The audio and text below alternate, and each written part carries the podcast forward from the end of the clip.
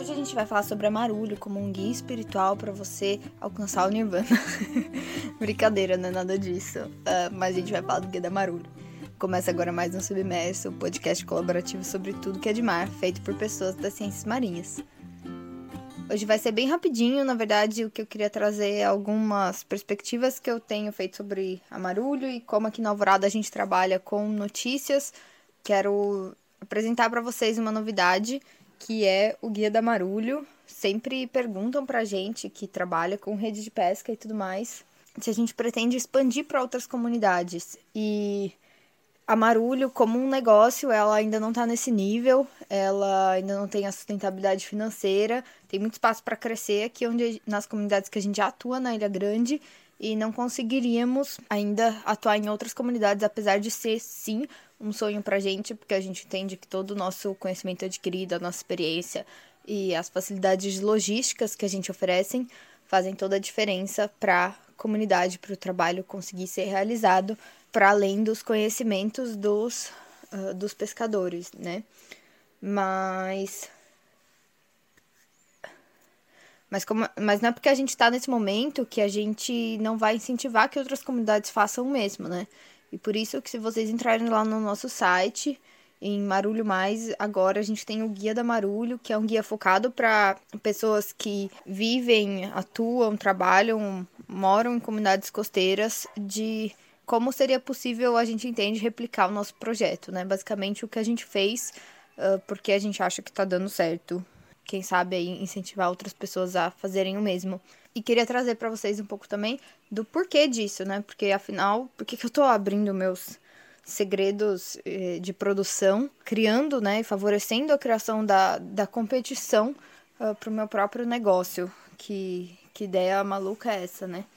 Mas não tem nada disso, pelo contrário, a gente não acredita nessa lógica de competição, a gente acredita principalmente na cooperação e essa é uma iniciativa local, em pequena escala, que tem sua importância sim para lidar com a pesca fantasma e principalmente tem uma importância para as pessoas que estão envolvidas e que pode ser replicada, uma tecnologia social que, por que não se replicar, né?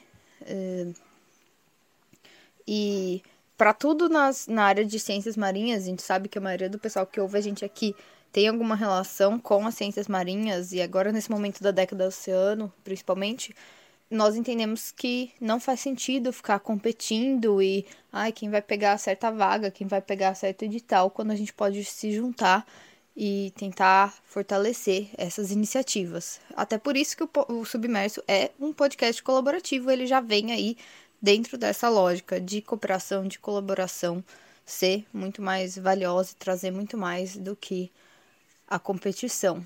Então, o guia está disponível, a gente vai lançar também logo menos um vídeo institucional que traz mais do como fazer isso. É, contamos com vocês aí para ajudar a gente a divulgar e quem sabe no futuro a gente consegue estruturar melhor como dar essa assessoria, né? Uma área de, de serviços que ainda precisa ser desenvolvida. Infelizmente, no momento, eu não tenho conseguido atender demandas que surgem de pessoas de ONGs e afins sobre como fazer esse, esse serviço, né?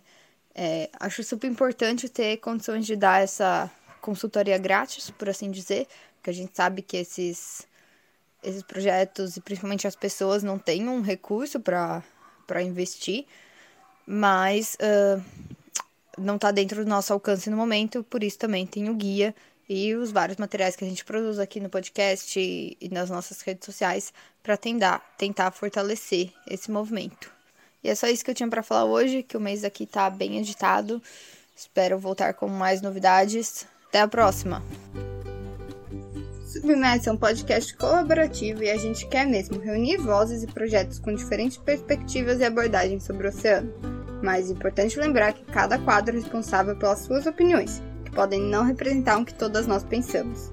E para conhecer mais sobre os diferentes projetos participantes, dar feedback ou propor uma parceria, clica no link que fica na descrição de todo episódio. Cada quadro faz sua própria edição e usamos sons da biblioteca de áudio do YouTube e da BBC na produção. Até mais!